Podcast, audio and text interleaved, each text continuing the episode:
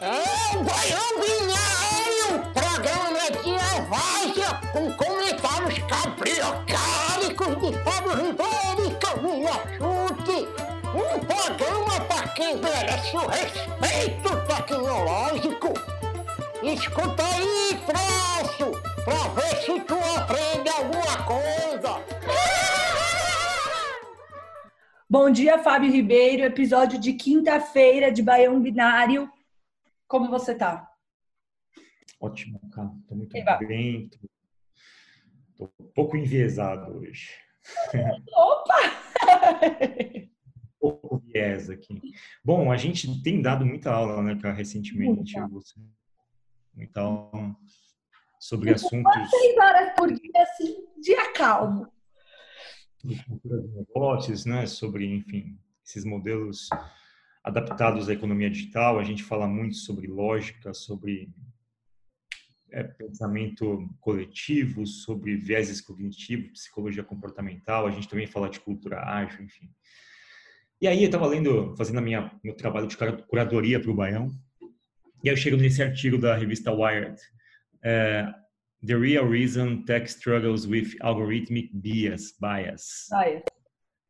É, a gente sempre discute né, que os algoritmos têm vieses, tal, enfim, que são feitos por seres humanos, inteligência artificial, ele replica comportamentos das pessoas que os criam e assim por diante.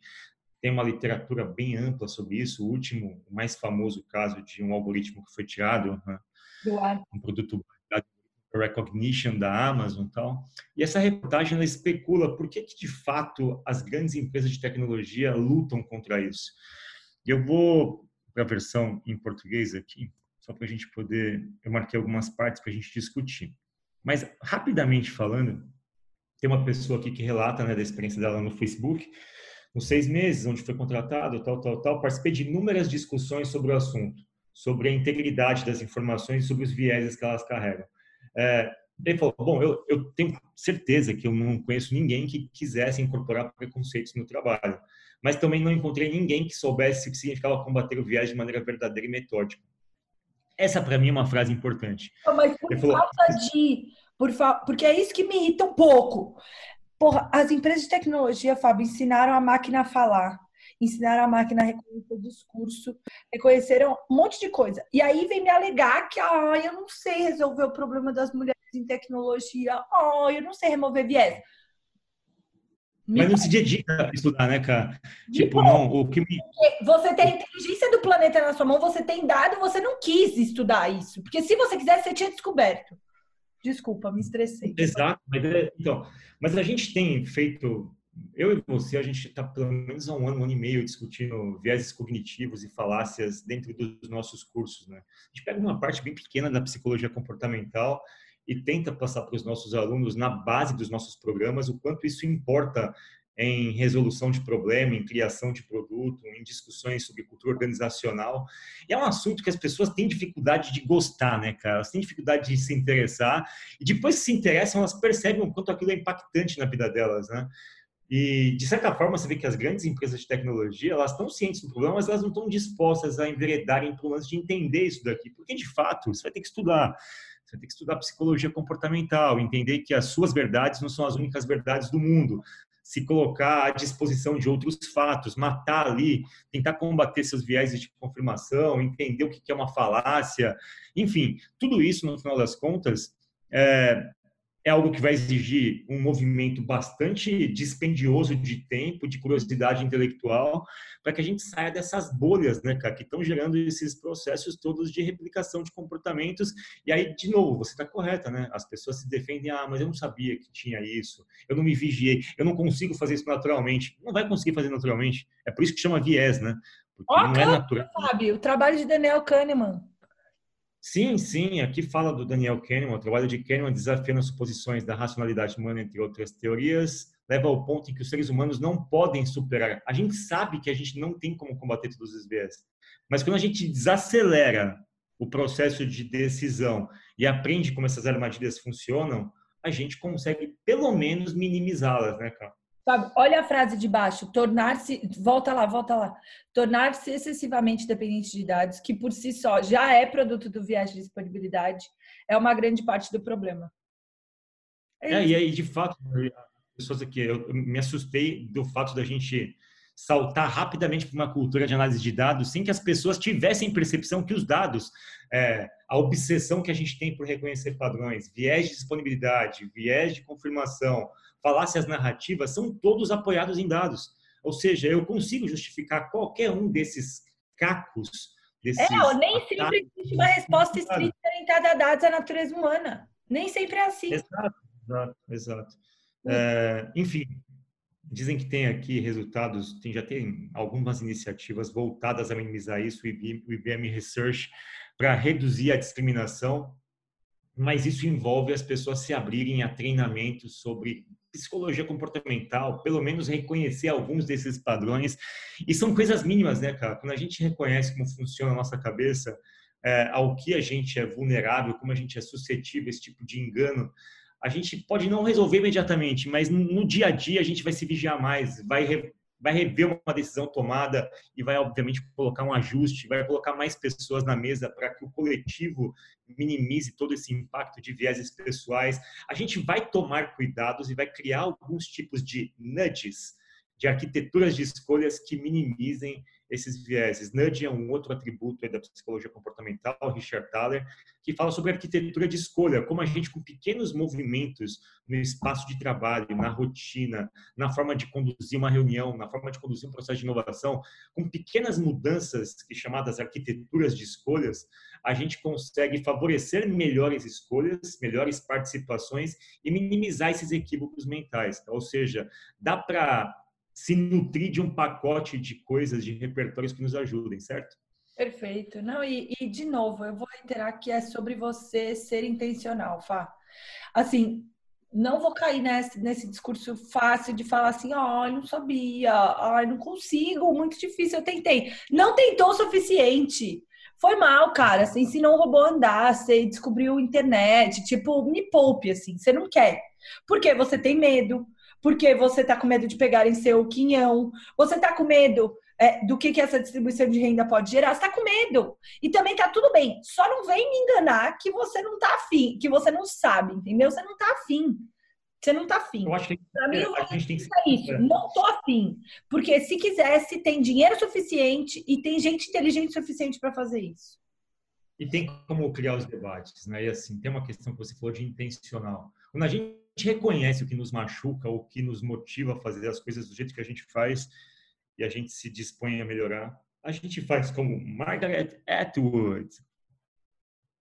Não Sim. abrir o Twitter e outros truques de Margaret Atwood para não procrastinar no trabalho em casa.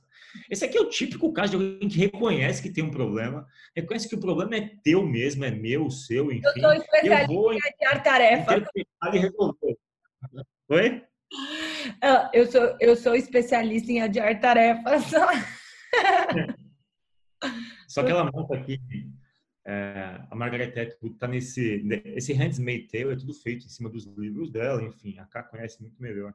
Sim. mas ela veio à tona recentemente com esses livros, livros que, que cuidam de discutir o futuro distópico da humanidade. E a Margaret Atwood, que era tido como uma subversiva do pensamento há cinco anos atrás, por imaginar um futuro inimaginável, nossa, que futuro impossível que ela está imaginando. Hoje os livros dela parecem, enfim, quadrinhos do Maurício de, de Souza, de comuns, né? Assim. Estou só tentando simplificar, mas ela é genial e sempre foi, obviamente. E ela conta das histórias aqui, de como ela consegue mitigar isso. E ela dá umas, dá umas dicas aqui. É, de como ela evitaria. Ela, ela se reconhece uma procrastinadora. Ela fala que só trabalha por pressão, que ela deixa tudo para a última hora, para depois não ter nenhum tipo de desculpa para poder avançar em relação ao trabalho. Ela dá algumas dicas aqui de seja amável com você, ela falou, tem alguns dados aqui, né, em torno de 20% dos adultos são procrastinadores crônicos e eu já me peguei em situações de procrastinação muito pesada assim, e eu me reconheço em algumas das coisas que ela fala aqui. Mas eu não acho ela... você um procrastinador eh, automático, crônico, quer dizer. Não. Não, mas eu tenho algumas coisas que eu evito fazê-las com um certo nível de conforto e deixo para fazer sempre quando eu estou num nível onde já não tem mais negociação, sabe? Eu faz ou faz. É. É, e ela coloca aqui da gente ser um pouco mais amável com a gente, né? Oi? Eu não me acho procrastinador, eu sou meio. Eu me acho. Você não. Eu, eu, não que eu não seja uma procrastinadora, porque parece até um pouco arrogante isso, mas eu me acho tão. Eu sou um pouco insegura, assim, eu acho que tudo que eu faço é meio ruim e tal. Então eu sempre começo antes, porque eu acho que eu vou ter que refazer, sabe? Eu acho que. Tipo, Ela fala isso aqui, ó. Primeiro, ser amável com você. Tipo, meu, para de analisar o passado e, enfim, tenta ser um pouco mais doce com as suas coisas, não se coloque tanta pressão e não julgue o seu trabalho antes de começá-lo, como você acabou de falar. Quando a gente começa a julgar o que a gente vai fazer em detrimento do que os outros vão achar, por exemplo, o Baião Binário foi um exemplo desse. A gente falou, meu, se vão gostar ou não, não me importa, a gente vai fazer e vai ter alguém que vai assistir, vai ter alguém que vai gostar, vai ter muita gente que não vai gostar, vai ter gente que vai desligar, mas a gente faz. Pode ser que em algum momento a gente desfaça, mas a gente está fazendo, né? É. Enfim, e de alguma forma tem isso. Não julgue o trabalho antes de começá-lo. Tem um pouco da cultura do MVP aqui, né, cara? Total. Não, e, e, e, eu acho que começar, tipo, reconhecer seus padrões, assim. Eu, eu sou uma pessoa que trabalha muito bem com iterações, assim. Talvez pela, pela, pela área que eu estudei, não sei. Mas eu gosto de fazer, de ter tempo para iterar. Então, cara, deixa eu montar uma estrutura. Eu sei que ela não é ideal e que ela não vai ser a última versão, mas deixa eu pedir para alguém ver. Aí depois aquilo volta, aí eu melhoro um pouco mais. Eu acabei criando isso como uma forma de trabalho, porque eu mesma me acho ruim trabalhar meus próprios trabalhos. Então, é MVP total. MVP total. Aqui uma outra dica: deixe que o eu do dever mande sobre o eu do querer existe uma predisposição do querer dar uma embaçada ali, é mais ou menos como o sistema 1, sistema 2, né? O sistema 1 é mais instintivo, mais primitivo, tal, e o sistema 2 é mais lógico. A gente tem que deixar o sistema lógico funcionar melhor nesse processo aqui de planejamento. É, planejar, organizar o tempo com antecipação ajuda a gente mitigar um pouco da procrastinação.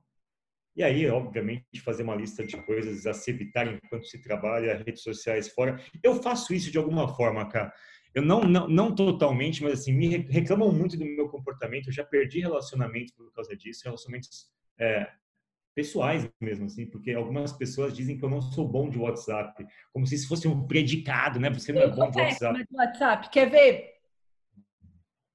E eu, eu nunca fui bom de WhatsApp, nunca fui bom de Slack, nunca fui que bom que de. Tá aqui, Fábio? Desculpa, onde? No WhatsApp aqui, ó. No meu vídeo. Tá vendo? Calma aí, deixa eu Calma aí, calma aí, que eu tô com a sua tela diminuída. Mais de 999 mensagens. tipo, cara, se eu não te respondi no WhatsApp, é porque eu, eu não sou uma pessoa que vai ficar olhando toda hora.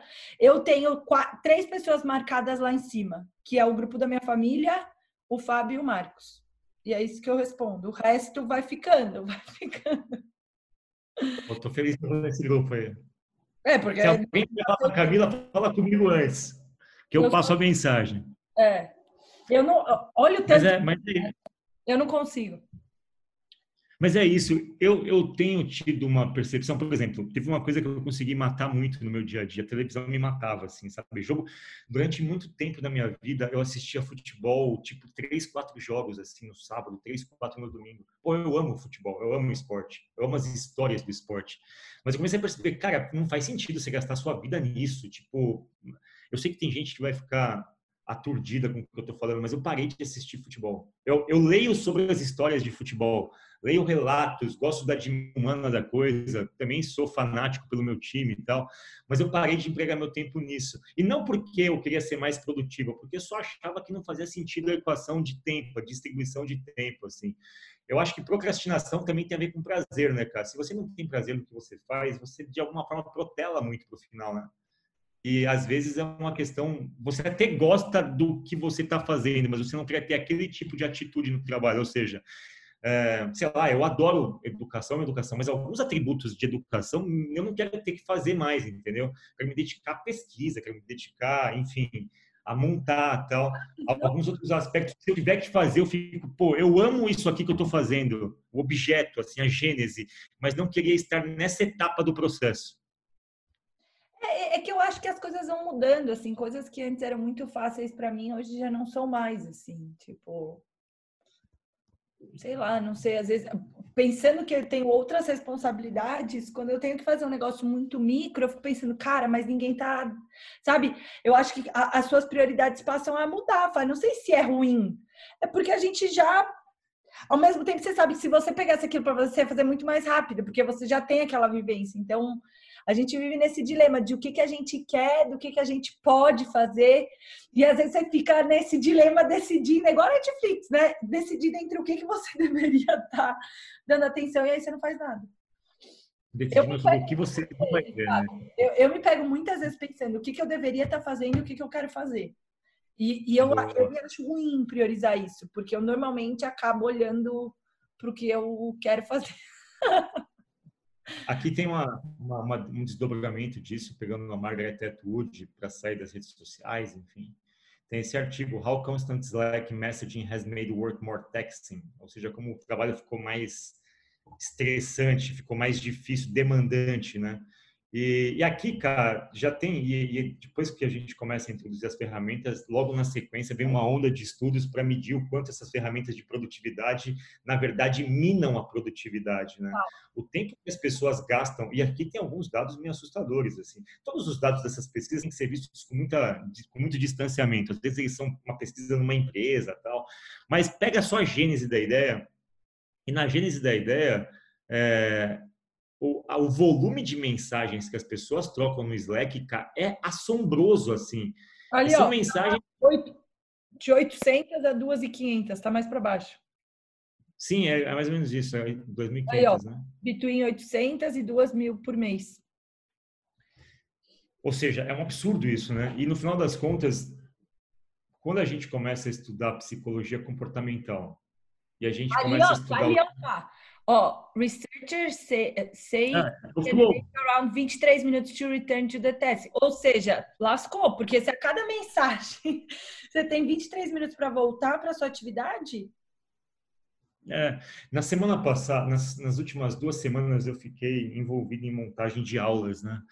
E, cara, eu tive que praticamente, eu falei assim, ou eu acordo muito mais cedo, tipo, muito mais cedo e faço isso enquanto as pessoas estão dormindo, ou eu vou fazer isso muito mais tarde enquanto as pessoas estão dormindo, porque durante o dia, quando você se concentra numa atividade, como montar uma aula que exige pesquisa, storytelling, uma organização lógica, um sequenciamento, você amarrar uma discussão, você deixar claro os tópicos que você está abordando, quando você monta uma aula, qualquer tipo de intromissão é muito complexo voltar e às vezes eu perco, eu sei lá, gasto um um tempo absurdo, duas, três horas do meu dia fazendo algo porque eu fui interrompido que eu faria em 15, 20 minutos, entendeu?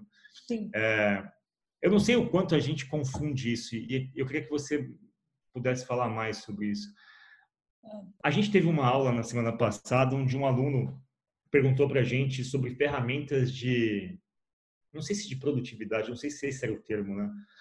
Eram ferramentas de, eu acho que eram ferramentas de produtividade.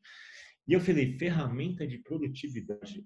E quando você vê o Slack, em tese, ele é incorporado no dia a dia como uma ferramenta de produtividade. Uhum. E, para mim, isso é um desvirtuamento do termo, né, cara? Porque não me parece.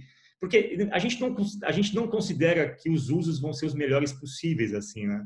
Ao mesmo tempo, eu, com a pouca experiência que eu tenho com o Slack, eu comecei a usar Slack na pandemia, eu não usava Slack antes. Eu acho ótima a ferramenta, mas eu já me peguei pensando o quanto ela drena, ela drena a produtividade, sabe? Totalmente. Não, e eu acho que a gente só troca de endereço, né, Fá? Porque o lance é o uso. Então, antes, ai, o e-mail, o e-mail é um absurdo, uma palhaçada, tem que parar de mandar e-mail. Aí vem o Slack e o WhatsApp. Não, agora tem que desligar o Slack e o WhatsApp. Então, é, no fundo, no fundo, eu acho que é um problema interno nosso, né? De conseguir se organizar e impor os seus limites de quando que você vai olhar e-mail, de quando que você vai olhar Slack, que horas você vai responder o WhatsApp, porque não é a ferramenta. É a... Avançar nisso. Uso. Vai. Um soninho. Vamos avançar nisso. O sono, que eu fiquei falando de Slack, que nervoso. Mas sabe que eu acho que o meu final de semana, Fábio, é produtivo do ponto de vista de entrega, porque não tem Slack. Porque não tem e-mail. Deixa eu só perguntar uma coisa. Assim, quando a gente fala, e vai ter gente advogando que ah, é só saber usar a ferramenta. Concordo. Concordo. Concordo Concordo plenamente só saber usar a ferramenta. Ao mesmo tempo que eu concordo que é sempre sobre o uso da ferramenta, eu me questiono. É, Cara, a gente vive em sociedade, assim, tudo bem, eu sei fazer o meu, eu sei controlar o meu, eu sei, enfim, fazer a minha gestão de tempo, a minha gestão da, da coisa toda. Mas eu não vivo sozinho, eu vivo contra as 10, 15, 20 pessoas no mesmo espaço, e assim, é, se elas não fizerem a mesma coisa, se elas não tiverem o mesmo atributo de comportamento, eu passo a ser um esquisito nesse processo. Não existe gestão de produtividade só individual, eu estou no coletivo. Então, se você passa a ter hábitos que, de alguma forma, criam algum tipo de dissociação com a gangue, né, com o grupo, aquilo também passa a ser condenado, né, cara? Total. Não, e aí, beleza, você está pensando só em você, só no seu umbigo. Você é uma empresa que tem que remar com mais 20.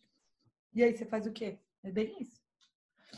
Como é que a gente arruma isso? Não arruma, né? Enfim, não arruma. Mas enquanto isso, enquanto a gente não arruma essas coisas, vamos prosseguir no Baião, porque o Baião, o Baião ele dá respostas, ele traz luz. O Baião ele traz felicidade, né? Porque quem tá vendo o Baião tem que estar feliz. Quem tá triste não vê Baião. Quem tá triste vê o Jornal Nacional. Vamos lá. Vamos retomar o compartilhamento aqui com uma outra notícia da BBC News. Os mecanismos da mente que ajudam ou atrapalham a variar o risco, como o do coronavírus. Bom, legal gente falou de ferramentas de produtividade, falou da procrastinação, falou de uma série de coisas vinculadas a algoritmos e vieses, como é que a gente combate. Você falou sobre intenção, né, cara? Então a gente estava, talvez esse episódio, o tema dele seja intenção. A intenção da gente discutir Boa. seriamente os algoritmos e avaliar essa predisposição cognitiva que a gente tem. A intenção da Margaret Atwood de frente para a procrastinação e sabendo que ela é naturalmente procrastinadora, a intenção de saber usar ferramentas de produtividade, e aqui tem um outro tipo de tensão. Como é que a gente avalia riscos numa situação limite? Assim? Esse artigo fala sobre como a gente conduz o nosso processo decisório num processo muito cataclísmico como uma pandemia. E aqui, dizendo rapidamente, tem um mito criado por acadêmicos de que em situações de incerteza você consegue saber se suas decisões serão boas ou ruins antes de tomá-las. Claro que depois de tomada é fácil dizer se a decisão foi boa ou ruim. A questão é, sua decisão é boa ou ruim com o que você sabia no momento em que tomou? Aqui tá juntando tudo, né, cara? Disponibilidade, confirmação. Eu tenho certeza que minha decisão foi boa ou ruim assim que eu tomei. Claro, você acabou de tomar, né? Uma falácia narrativa fodida aqui. Mas, enfim, eles estudam o processo decisório no mercado financeiro e defendem que tem dois tipos de mundos aqui, né?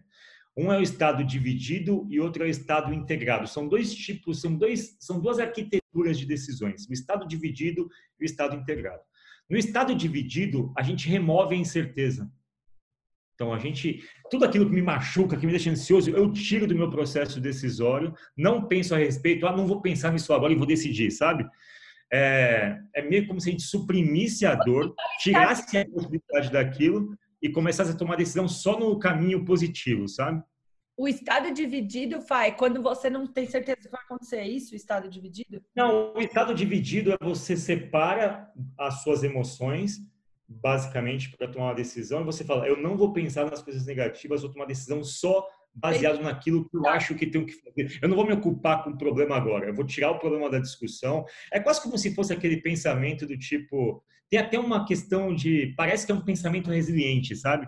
Tipo, não, eu não é... vou ligar para a dor, é, é, mas é como se você desprezasse a dor e a ansiedade como um dado estatístico, sabe? Como um dado de negócios mesmo, de decisão. Ou seja, eu, eu decido arbitrariamente eliminar, eu não vou levar isso em consideração, eu vou tomar minhas decisões partindo do princípio que tudo vai dar certo, ou de que tudo vai ser assim, nesse formato mais, enfim, num arco-íris, tá?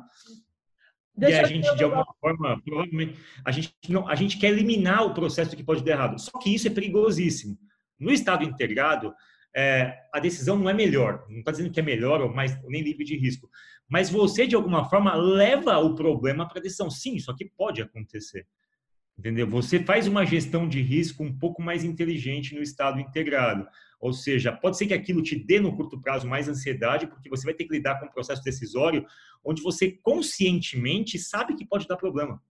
E essa consciência sobre poder dar problema, ela traz uma carga de estresse forte, né, cara? Total. Tá, você viu o vídeo que eu te mandei ontem do Full Spectrum Thinking? Ainda não, cara.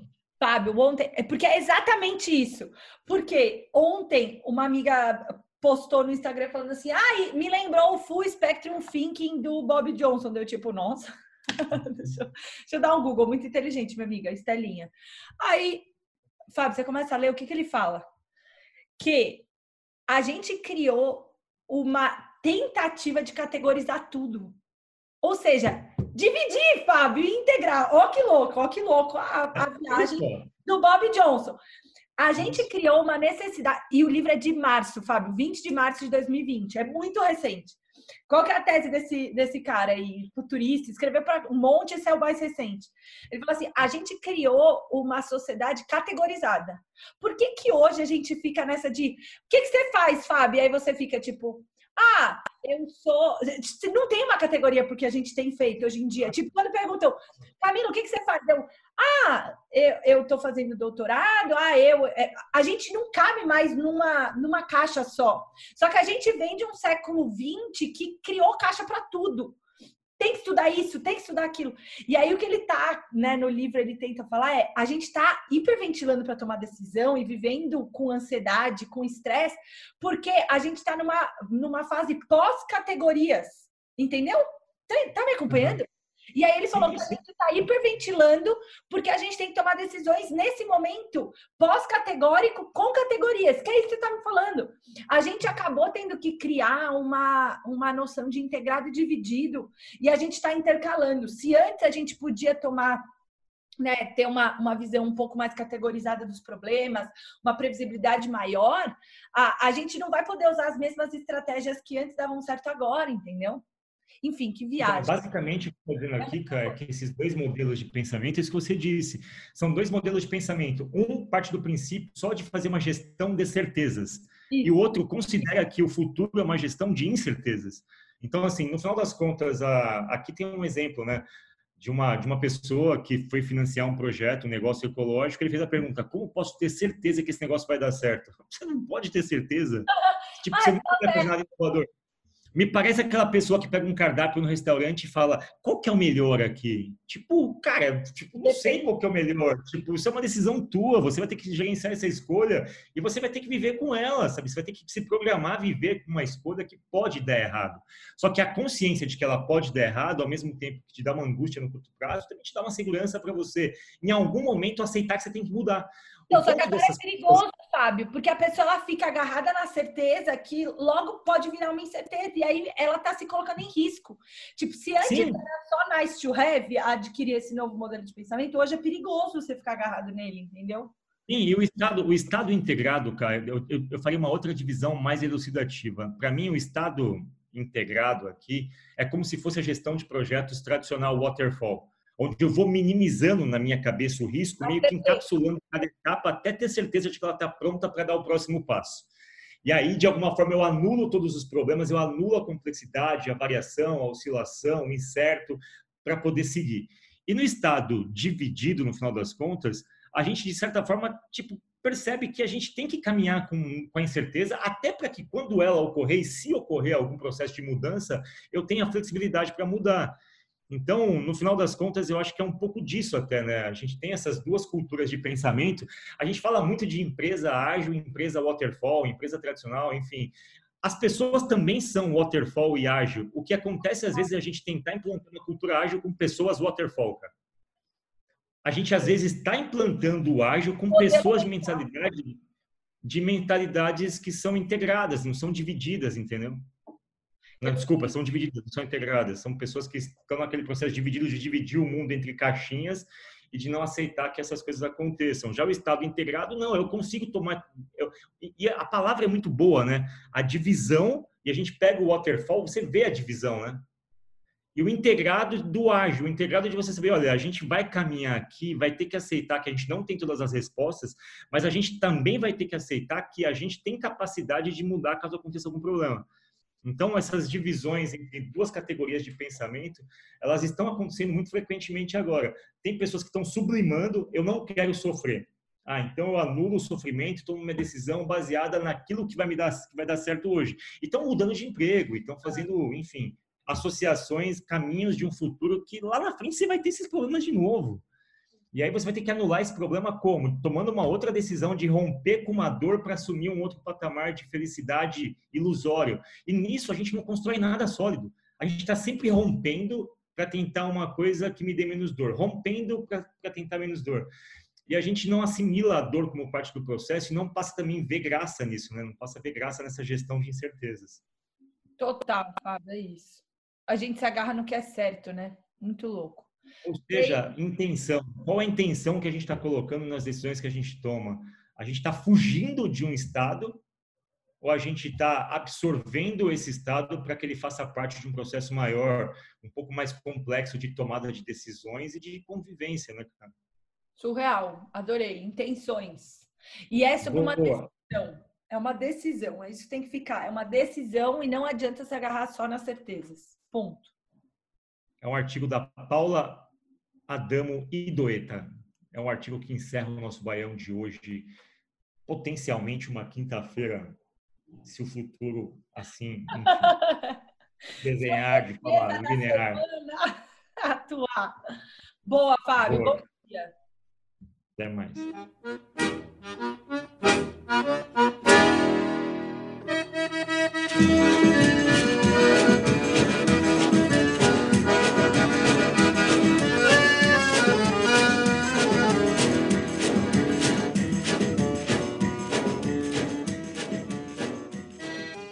Esse podcast foi produzido pela Mastertech.